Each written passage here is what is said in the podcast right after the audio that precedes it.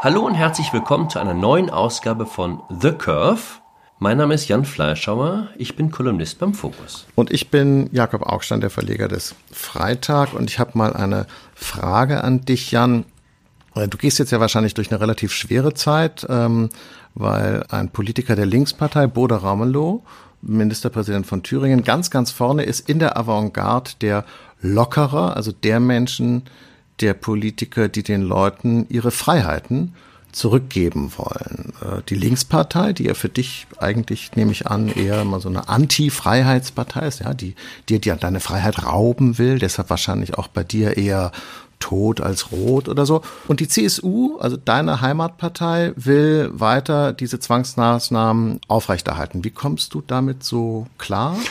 Ganz einfach, Jakob. Es ist für mich die Bestätigung der berühmten Hufeisentheorie, über die man ja eigentlich nicht mehr reden darf, die auf der Linken total ja äh, verpönt ist. Also die besagt, dass sich die extreme äh, wieder annähern, äh, also links und rechts äh, am Ende. Wenn ich es richtig sehe, ist die AfD die Partei, die jetzt im Westen äh, mobilisiert gegen die Corona-Maßnahmen der Bundesregierung und dazu aufruft, sich zum Beispiel auf äh, der Cannstatter Vasen äh, zu versammeln, um zu protestieren. Und in Thüringen eben hat jetzt die Linkspartei in Form von Bodo Ramelow einfach die Pandemie für beendet erklärt, sodass man gar keine äh, Maßnahmen mehr braucht. Ja, so fügt sich halt links und rechts am Ende der Parabel wieder zusammen. Okay, das ist interessant. Also das hat äh, Bodo Ramelow so natürlich nicht gesagt und nicht gemeint, aber äh, bleiben wir mal eben bei deiner Hufeisentheorie, ist ja ganz lustig.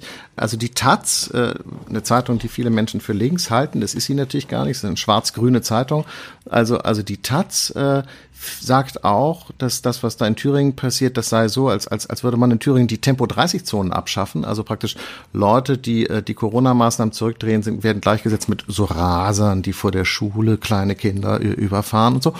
Und es wird eben gesagt, das dürfte den Abstands- und Maskenskeptiker äh, wie die AfD oder sonstige Wirre freuen. Also wer sozusagen, und das finde ich schon spannend, ähm, zu den Freiheiten zurückkehren will, zu den Rechten, die ja eigentlich unsere sind, ja, die gehören ja nicht dem Staat, diese Rechte, sondern das sind ja unsere Rechte, die Rechte der Bürger.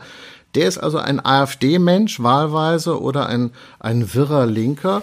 Und Vielleicht ist es aber auch einfach nur ein vernünftiger Politiker, der sich die Zahlen anguckt in seinem Bundesland und sagt, sag mal, Leute, bei der geringen Zahl von Infizierten sind diese Maßnahmen in der Strenge gar nicht mehr gerechtfertigt. Oder spielt das alles gar keine Rolle? Weil jetzt, jetzt, jetzt, wo wir uns einmal äh, wo unter diesen Zwang äh, unterworfen haben und merken, wie schön das doch auch vielleicht sein kann, äh, wollen wir den gar nicht mehr loswerden? Das wäre ja ein bisschen pervers, oder? So eine Art, sind wir jetzt alle in so einem Stockholm-Syndrom? So? Nee, aber also glaubst du im Ernst, dass jetzt, weil wir uns sechs oder acht Wochen sehr am Riemen gerissen haben, ja, ähm, das Virus aus Deutschland verschwunden ist. Also ich meine, ich war ja bislang in vielen äh, auf deiner Seite, aber äh, diesen sonnigen Optimismus, den teile ich jetzt wirklich nicht. Äh, ich glaube, dass es absolut notwendig ist, dass wir uns an bestimmte Regeln halten. Also zum Beispiel äh, Masken tragen, wenn wir beim Einkaufen sind oder Geschäfte äh, eben betreten, dass wir einen Mindestabstand einhalten. Denn wenn man weiß, dass sich dieses verdammte Virus vor allem durch das Sprechen äh, verbreitet und eben ja nicht nur Gott sei es geklagt, indem du äh, mal so richtig frei hustest aus tiefer Lunge. Oder durch Singen, so wie die Leute in Frankfurt ja. von dieser Baptistengemeinde, die sich beim Singen alle angesteckt ja. haben.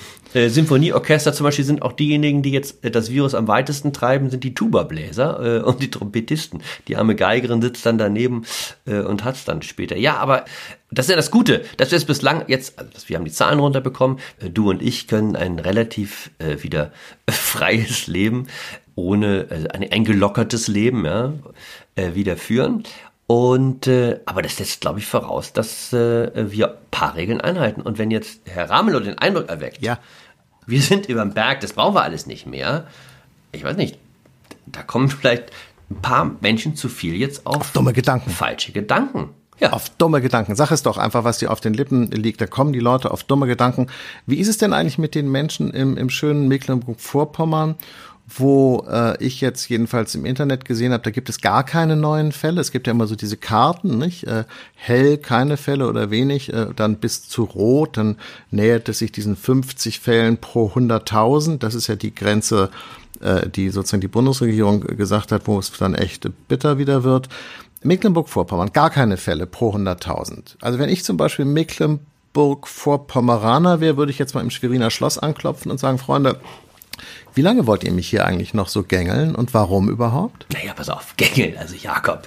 Äh, der Mecklenburg-Vorpommeraner, glaube ich, darf sich mittlerweile auch wieder relativ frei bewegen ähm, in seinen äh, kleinen Städtchen da oben.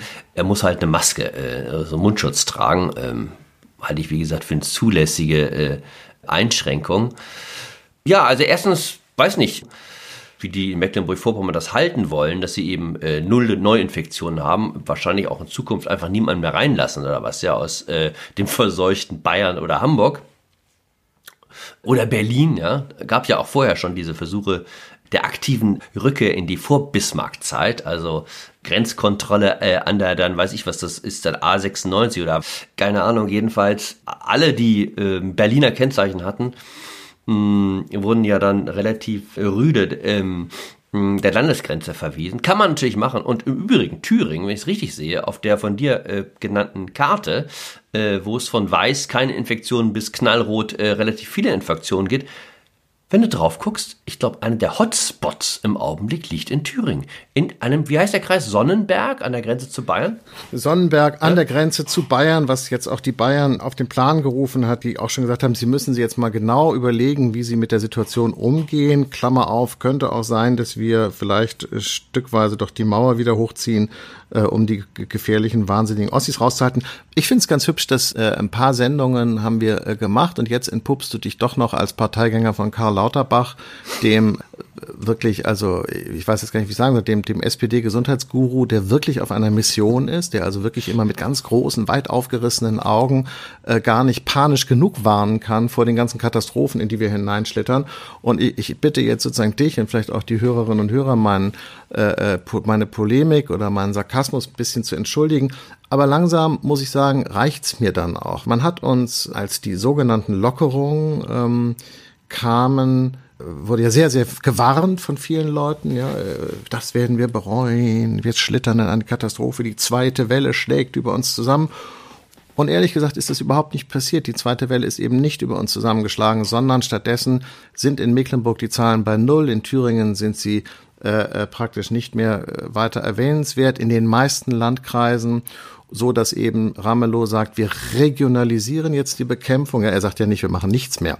Er sagt einfach nur, wir müssen es nicht mehr auf Landesebene machen, wir geben das runter in die Kreise, weil das Problem eben so regional unterschiedlich ist. Also diese zweite Welle, vor der so gewarnt wurde, die ist gar nicht eingetreten. Und da, das will ich dich dann doch nochmal fragen. Wenn die Leute, die gesagt haben, wenn ihr jetzt lockert, kommt die zweite Welle und wird euch hinwegspüren. Wenn die sich da geirrt haben, erlaubst du mir dann nochmal die Frage, ob die sich vielleicht vorher, als sie gesagt haben, Hunderttausende von Toten drohen in Deutschland und so, könnte es sein, dass die sich da auch geirrt haben? Oder hängt das miteinander gar nicht zusammen?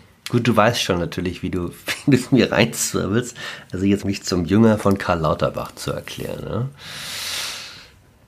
Ich äh, habe ihn ja ein paar Mal getroffen, als ich in Berlin noch war, weil ich ja Leute, die exzentrisch sind und wie anders als der normale Politiker, sehr mag und auch Karl Lauterbach mag. Ist ein lustiger Vogel, muss man sagen. Ähm, ich weiß nicht, ob du mal mit ihm Mittagessen warst. Ist eine relativ anstrengende Veranstaltung, weil Karl Lauterbach, der ja in Harvard, glaube ich, sogar ganz praktisch eigentlich in der jetzigen Zeit Epidemiologie studiert hat, sich in den Kopf gesetzt hat irgendwann, er wolle salzlos essen. Und wenn du also jetzt mit Karl Lauterbach ein Restaurant betritt, geht das dann so, dass er sich die Karte nimmt, die Karte studiert der normalen Speisen, den Kellner zu sich heranruft und ihn fragt, ob er all das, was auf der Karte da angeboten wird, auch komplett salzlos haben könnte, worauf dem Kellner natürlich die Augen aus dem Kopf fallen und er sich fragt, warum betritt dieser Mann eigentlich mein Lokal? Und dann wird alles Mögliche versucht in der Küche äh, auf die Beine zu stellen, damit Karl Lauterbach sein salzloses Essen bekommt. Und salzlos heißt für Lauterbach wirklich salzlos. Das heißt, selbst die kleine unschuldige Möhre darf nicht in Verbindung gekommen sein mit einem Topf mit heißem Salzwasser. Äh, und warum das Ganze? Es gibt keinerlei wissenschaftliche Begründung, dass salzarmes oder salzloses Essen deutlich lebenverlängernd ist oder sehr vorteilhaft für die Gesundheit. Er hat sich halt in den Kopf gesetzt, dass das jetzt the way to be für ihn sei, dass so jemand so auch politisch eher extremen Ansichten neigt, liegt, glaube ich, auf der Hand. Nur weil Karl Lauterbach jetzt äh, den Thüringer Weg kritisiert, heißt der nicht, dass in dem Fall äh, die Kritik ganz unberechtigt sei. Und ja. Die zweite Welle, wo ist sie? Die zweite Welle. Die, ja, du sei doch froh, dass sie nicht kommt. Sei doch froh. Aber. Also gut, ich sehe schon, du willst unbedingt Recht behalten. Nein. Ja, das ist da jetzt immer jede Woche. Stopp, da muss ich echt rein. Nein, das ist mir, es geht darum nicht, weil das wäre echt blöd. Das ist, das klingt jetzt so, aber das ist echt nicht der Punkt. Der Punkt ist, es ist super wichtig äh, fürs nächste Mal, weil wenn nämlich wirklich eine zweite Welle kommt, ist nämlich dann die Frage, was machen wir? Dann schließen wir dann wieder die Schulen oder sagen wir den Leuten einfach, ey, sorry Leute, es ist jetzt wieder Zeit, die Maske aufzuziehen. Das ist natürlich schon echt ein wichtiger Punkt. Aber du hast schon noch auch die äh, anderen Meldungen des Wochenendes äh, zur Kenntnis genommen, außer ähm, äh, frohe Botschaften aus Erfurt. Ja, ähm, glaub, gab da so, eine, so einen Gottesdienst. Äh, in so einer Baptistengemeinde in Frankfurt 140 Leute angesteckt, weil sie einmal aus äh, voller Kehle Halleluja gesungen haben. Äh, in irgendeinem Restaurant in Leer, ich glaube 40 äh, Infizierte, ähm, gibt es noch ein bisschen gemurmelt darüber, dass sich möglicherweise nicht alle äh, rechtzeitig äh, die Maske angelegt hatten, als sie das Lokal betreten haben. Ist doch ein bisschen spooky. Äh, dass es offenbar ausreicht, äh, dass du dich mit jemandem, der infiziert war, gemeinsam in einem Raum aufgehalten äh, hast, um wieder so eine kleine Infektionswelle loszutreten. Oder findest du das gar nicht? Doch, das finde ich. Und deshalb glaube ich ja auch, dass es richtig ist, diese milden Maßnahmen fortzusetzen. Und wie gesagt, Ramelow in Thüringen sieht das ja auch gar nicht anders. Er will es, wie gesagt, nur in die Verantwortung ähm, eine Ebene drunter geben. Ich glaube aber, dass diese milden Maßnahmen ähm, ausgereicht hätten und auch jetzt ausreichend sind. Und ich frage mich einfach, wie die Leute, die vor der zweiten Welle so lautstark und fast schon panisch äh, gewarnt haben, wie die sie das jetzt sich eigentlich erklären, wenn diese zweite Welle ausbleibt, trotz der Lockerungen, die sie gar nicht wollten. So, aber äh, okay, egal. Man kann immer noch sagen, wir sind hier auf der Insel der Seligen, wenn man das mal vergleicht mit äh, Italien, Frankreich oder so, äh, wo es ja deutlich düsterer ist. Ja, lass uns einmal noch den Blick vielleicht weiten. Hat sich ja so ein interessantes Nord-Süd-Gefälle eigentlich ergeben. Also der Süden stand ja eher so für deutsche Faniente immer das, äh, das leichte Leben und wir im, im Norden so als äh, die eher grimmigen Gestalten. Und das hat sich jetzt in der Krise total umgedreht. Also je näher du ans Mittelmeer rückst, umso rigider sind die Maßnahmen. Ich meine, in Spanien, glaube ich, haben sie selbst die Kinder sechs Wochen nicht aus, aus dem Haus gelassen.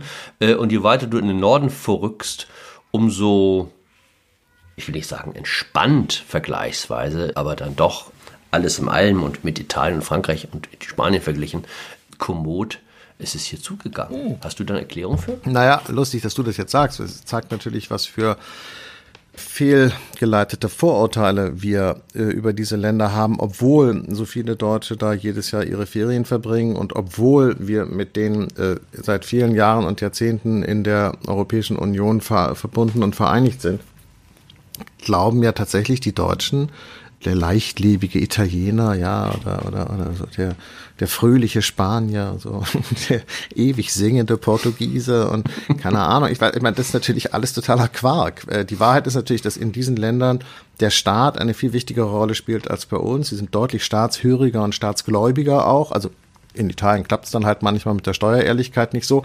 Aber was so Bürokratie angeht und was so Maßnahmen angeht, die der Staat so vorgibt, ja Tempolimit oder äh, äh, Rauchverbot in Restaurants, da sind die natürlich viel härter, was den Staat angeht und auch viel gehorsamer, was die Bürger angeht, als unser eins. Gut, äh, klar, das, das stimmt. Ich habe natürlich äh, mir ist es äh, meiner Vorurteilsstruktur geschuldet.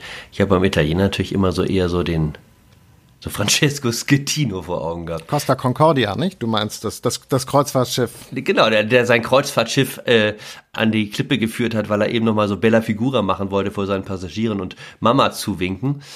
Ja, das hat sich umgedreht. Sind das jetzt die, die Corona-Preußen? Ne? Das, was mich nur verwundert, also ähm, die, die Franzosen gehen ja noch weiter. Die wollen das, glaube ich, erst am 14. Juli wieder aufmachen. Das hat ja für deren Gesellschaften auch wahnsinnige Kosten. Also wir sehen es ja bei uns schon was das bedeutet. Äh, und bei uns waren nicht jetzt über Wochen und Monate die Fabriken geschlossen, wie zum Teil in Italien. Also die Selbstverständlichkeit jetzt wiederum, mit der die Italiener jetzt sagen, dass die Deutschen bezahlen sollen für ihren Hammer-Lockdown. Die verblüfft mich allerdings dann doch. Naja, die Italiener und Franzosen und Spanier sind äh, regional auch sehr unterschiedlich so hart getroffen worden, weil die Gesundheitsstrukturen äh, dort in den besonders betroffenen Gebieten halt nicht ausreichend waren.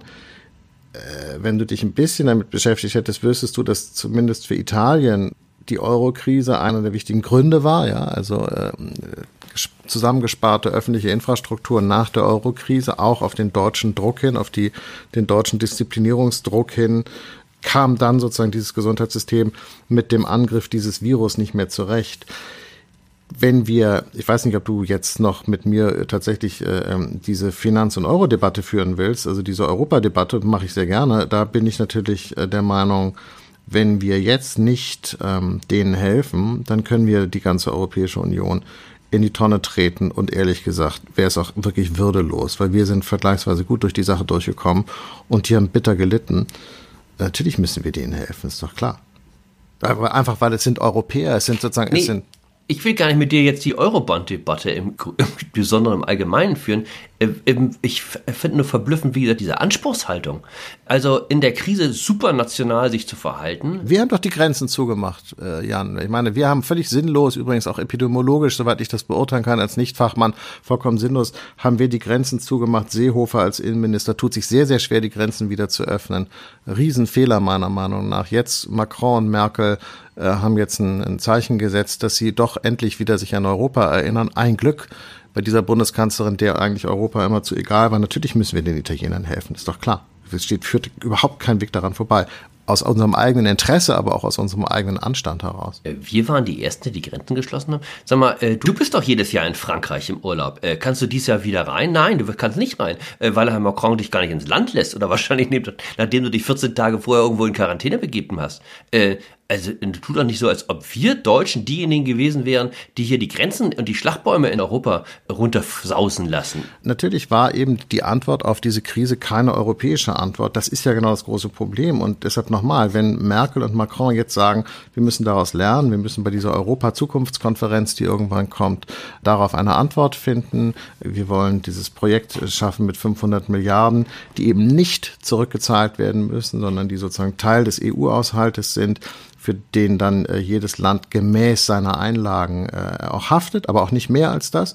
Äh, das ist ja der Unterschied zu den Eurobonds, wenn ich das kurz technisch mal erklären darf, ja dann sind das doch Schritte in die richtige Richtung. Dann kann man sich doch nur freuen, dass sie das endlich wieder machen. Ey, ich meine, weißt du, äh, weiß nicht, jetzt die letzten Minuten hier und so, aber was wir doch gerade erleben, ist, dass ehrlich gesagt zerfällt doch gerade die ganze Welt irgendwie. Die Amerikaner ziehen sich zurück, die Chinesen trumpfen auf, äh, den Russen traut inzwischen echt glaube ich, nicht mal mehr der letzte Linksparteipolitiker noch über den Weg und so. Das heißt, dieser ganze Planet ist echt in Unruhe und dieses Coronavirus hat auch gezeigt, wie anfällig das ist.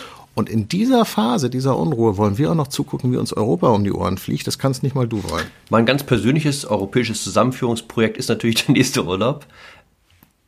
Eigentlich sollten wir ab Juni in äh, Kreta sein, habe ich mir total abgeschminkt gehabt. Jetzt kriege ich gestern noch eine Meldung von Condor, bei dem wir die Flüge gebucht hatten.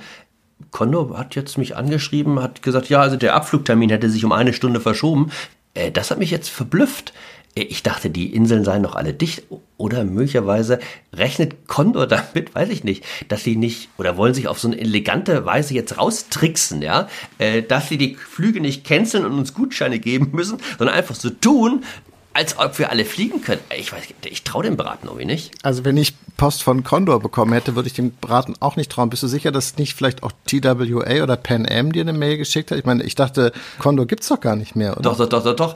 Die, äh, die haben ja überlebt, die große Pleite äh, des Mutterhauses und ähm, gehörten ja, glaube ich, zu, zu Thomas Cook und sollten jetzt ja kurz vor Corona an die Polen verkauft ja. werden. Davon die haben die Polen haben wieder einen Rückzieher gemacht. Nee, die sind jetzt glaube ich unter irgendeinem großen großen Rettungsschirm von Peter Altmaier. Also das heißt, an dieser Stelle übrigens auch nochmal herzlichen Dank, Peter Altmaier, für die Gondorhilfe, denn damit sind äh, die Flüge der Familie Fleischhauer nicht verfallen. Ja? Also, hm. Ja. Also wo wir gerade bei europäischer Zusammenführung sind, ja? ja Oder willst du jetzt willst du jetzt wirklich am, am Brocken deinen deinen Urlaub verbringen? Das kann ich mir nicht vorstellen. Nein. Nein, nein, nein, nein. Ich habe jetzt Deutschland äh, wie viele Monate genossen, sozusagen, ohne die Grenze übertreten zu können und freue mich darauf, Mitte Juli auch nach Frankreich zu fahren. Und ich vertraue darauf, dass die Côte d'Azur äh, immer offen ist und dass äh, äh, Rosé auch ein gutes Mittel gegen Covid-19 ist. Das ist meine persönliche Strategie. Vielen Dank. Ja, und dann treffen wir uns mit, treffen wir uns nächste Woche wieder auf dem Kantstadter Vasen. Ja. Oder im Klinikum rechts der Isar. Nein, das wollen wir nicht hoffen. Vielen Dank dafür. Ja, oder Erfurt. Erfurt, Erfurt. Jakob, Erfurt ist doch jetzt das neue Hoffnungsziel. Das war eine Sendung von äh, Fokus Magazin. Sie können uns abonnieren auf allen verfügbaren Podcast-Plattformen, die es da draußen so gibt. Bleiben Sie gesund, bleiben Sie stark, bleiben Sie uns gewogen. Danke und tschüss.